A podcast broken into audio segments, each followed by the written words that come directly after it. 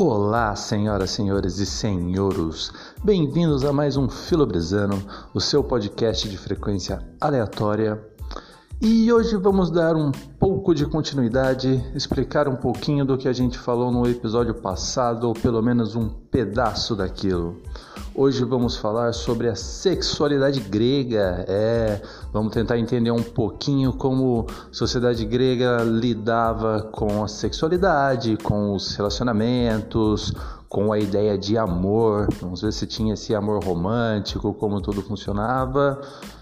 Então, se você já almoçou, se você já está no seu período de descanso, se você já pendurou a sua rede no quintal, bota o fone de ouvido, dá uma relaxada, pega o passaporte que já está carimbado, que a gente vai continuar na Grécia.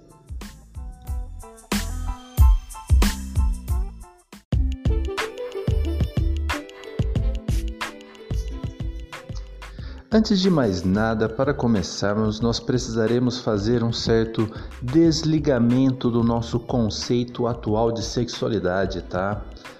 A gente precisa entender que a sociedade grega era extremamente diferente da sociedade atual, embora a sociedade atual realmente seja descendente de muitos comportamentos dessa sociedade, a visão que existia sobre o sexo, sobre o amor, sobre a mulher, sobre o matrimônio era extremamente diferente da nossa, tá? Então, apesar de nós tentarmos utilizar alguns termos da sociedade atual para ficar mais fácil o entendimento, é sempre bom não fazer um julgamento prévio do que acontecia naquele local, tá? Pois a gente precisa entender que os elementos da história estão inseridos naquela sociedade, não na nossa. Tudo bem? Um dos primeiros conceitos que nós temos para falar sobre a sexualidade grega, e talvez um dos mais importantes dele, é o conceito de pederastia, tá?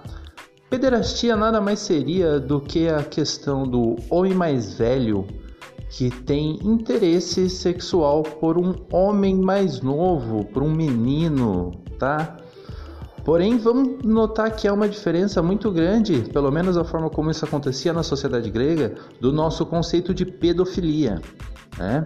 A pederastia não tem origem, a origem do seu sentimento, da relação, não está linkada ao desejo, como a gente vai ver mais para frente. A pederastia, na verdade, era muito comum na sociedade grega, na medida de que os mestres, os filósofos, os pensadores, né? Tinha uma relação de amante e amado com os seus pupilos, com os seus ensinados. Acreditava-se que dessa forma eles poderiam passar o seu conhecimento, sua forma de lidar com o mundo, sua moral e sua ética para o pupilo. Era uma relação muito mais de ensinamento que envolvia também as práticas sexuais do que uma relação de desejo sexual pura e simples. Tá? A pederastia era muito aceita na sociedade, tendo em vista que ela era uma forma de ascensão social ou uma forma de educação mesmo, né? Esse conceito de que a pederastia era altamente importante para a educação do jovem grego está muito presente nas ideias de Platão. Platão acreditava que a pederastia era exatamente o que distinguia a sociedade helênica das sociedades bárbaras, tá? Embora isso já acontecesse bastante na sociedade grega, foi século 7 a.C. que essa prática se desenvolveu ainda mais pela cultura de que homens menores de 30 anos não deveriam se casar.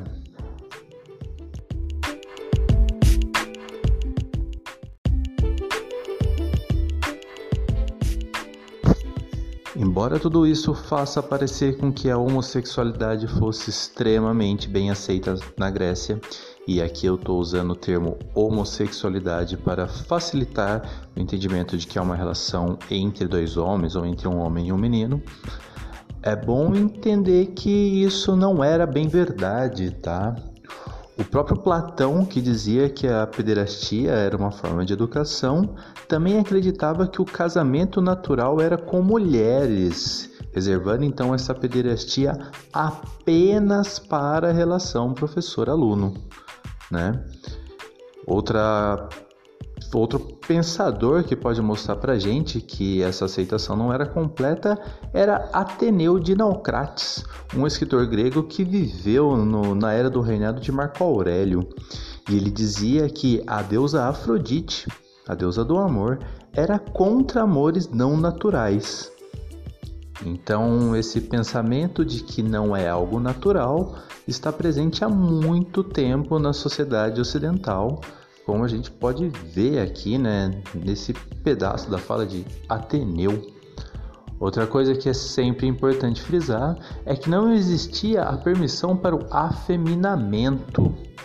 Então, embora houvesse essa relação entre um homem mais velho e um menino, é, o afeminamento ou a mudança de comportamento ou a mudança de expressão de comportamento não era aceita e, inclusive, rendia punições.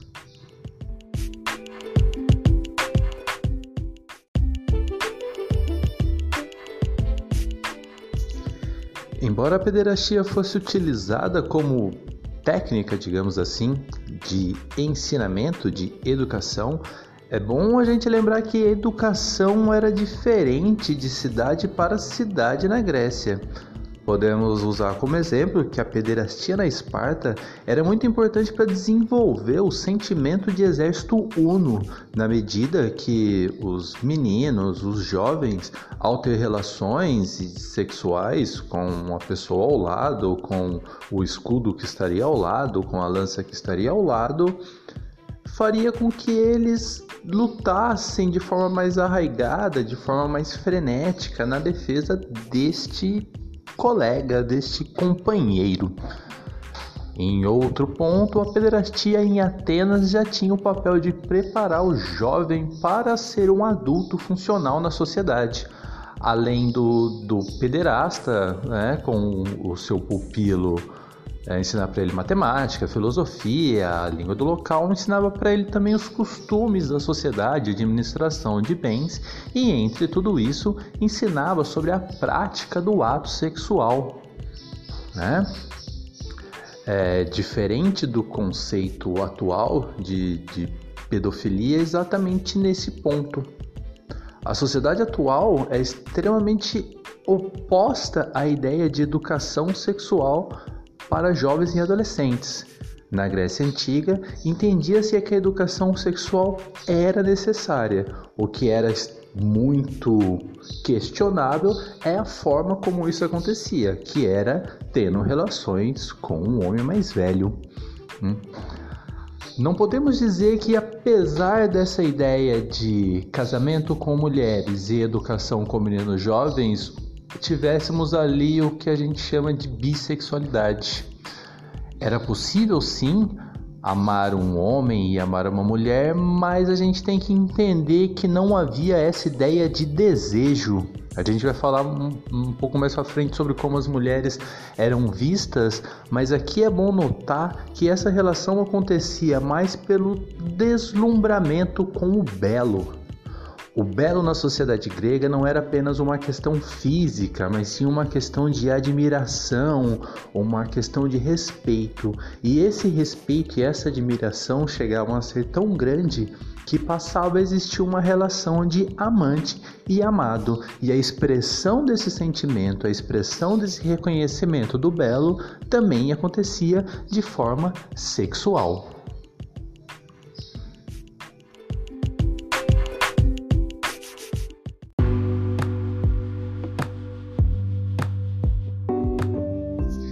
Para exemplificar esse conceito de pederastia e como essa relação com meninos mais jovens e belos funcionava naquela sociedade, vamos colocar aqui um trecho do diálogo entre Sócrates e um dos seus discípulos, Critóbulo, quando Sócrates percebe que Critóbulo está assediando, está beijando outros discípulos. Segue o diálogo. Mas Critóbolo, retorquiu Sócrates, minha ciência não vai a ponto de bastar estender a mão para cativar a beleza. Estou persuadido de que os homens fugiam de Sila porque usava de força, ao passo que as sereias, jamais lançando mão de violência, encantavam todas as pessoas, detinham, disse, e seduziam quem quer que as ouvisse. Pois bem, disse Critóbulo, não usarei de coação com ninguém. Se, pois, tens algo a dizer-me sobre como conquistar amigos, fala. Jamais, disse Sócrates, porás boca contra boca. Tranquiliza-te. Não mais comprimirei os lábios aos lábios de ninguém, a menos que seja belo. Este logo de saída, Critóbulo, fazendo o contrário do que se deve. Os que são belos não suportam de bom grado essas liberdades, embora os tolerem os feios, convictos de que os acham belos de alma. Então, Critóbulo, pois bem, meus beijos, endereçando-se aos que são belos, só elegerão os que forem bons. Tranquiliza-te, pois, e dize-me a arte de caçar alunos. E respondeu Sócrates: Quando quiseres ligar-te a alguém, permitirá que eu te revele a ele, que lhe diga que o admiras e desejaria ser seu amigo. Revela-me, disse Critóbulo, sei que ninguém aborrece o louvor.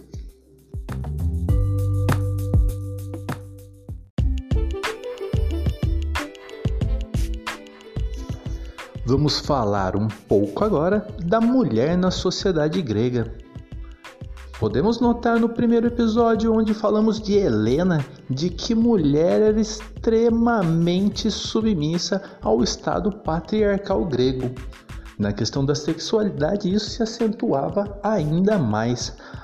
Por exemplo, as relações entre homens com seus discípulos ou homens entre si eram vistas como coisas normais, Porém, essas relações, essas trocas de relações não eram normais entre mulheres.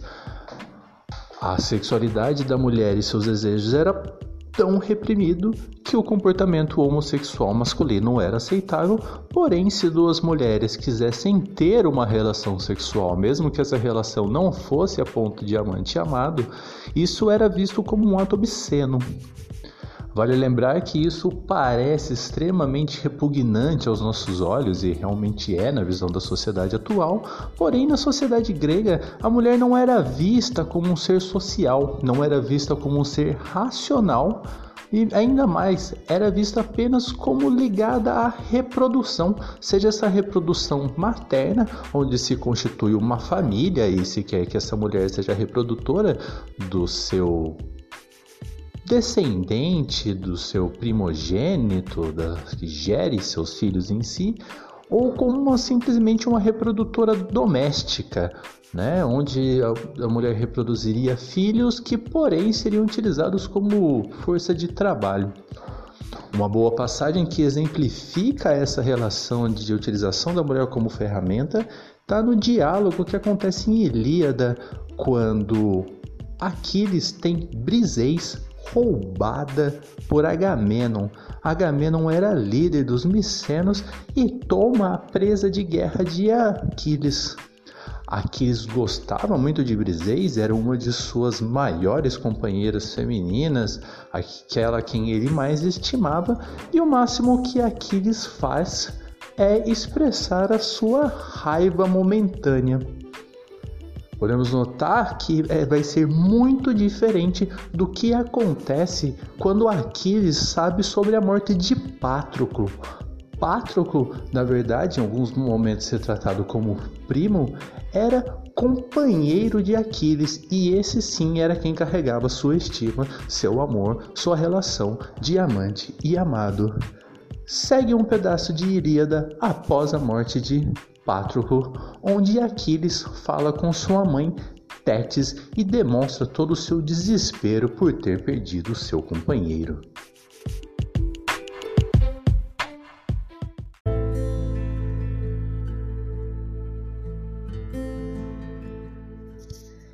Eis que chega Antíloco, filho de Nestor, e dá-lhe a amarga notícia. Ah, prudente filho de Peleu! Triste é a mensagem que ouvirás e que oxalá jamais tivesse acontecido. Patroclo está morto e estão combatendo por cima do seu corpo desnudo. Quanto à armadura, Heitor de elmo reluzente a tem. Assim falou, e uma escura nuvem de dor envolveu o outro. Com ambas as mãos, apanhou o negro pó e atirou-o sobre a cabeça, sujando o belo rosto. Cinza escura cobriu sua túnica olorosa. Grande, na grandeza de sua dor, ele se estendeu no pó e arrancou com as próprias mãos os cabelos revoltos. Do outro lado, Antíloco derramava lágrimas de pesar, segurando as mãos de Aquiles, pois receava que ele cortasse o pescoço com o ferro, tanto sofria em seu nobre coração. Em altos gritos, ele manifestou seu pesar e sua majestosa mãe o ouviu enquanto sentava no fundo do mar ao lado de seu velho pai. Soluçando alto, Aquiles, o dos pés ligeiros, retrucou: Minha mãe, aquelas preces o Olímpico atendeu. Que júbilo, porém, podem trazer-me tais coisas se meu querido companheiro está morto? Patroclo, a quem eu honrava acima de todos os meus camaradas, tanto quanto a minha própria cabeça, perdi-o e sua gigantesca armadura, coisa maravilhosa de ser vista e bela, Heitor Delo despojou depois de matá-lo. Os deuses ofereceram-na como glorioso presente a Peleu no dia em que, pela primeira vez, colocaram-me no leito de um guerreiro mortal. Oxalá tivesses vivido no meio dos imortais no mar e Peleu tivesse desposado uma esposa mortal. Os deuses ordenaram o contrário, que a dor dentro de teu coração seja grande por teu filho, quando ele morrer. Ele que não receberás de regresso a casa, pois meu espírito não me deixará viver, nem misturar-me com os homens, antes que Heitor seja ferido por minha lança e perca a vida e pague por ter matado e despojado Pátroclo, filho de Menoélcio.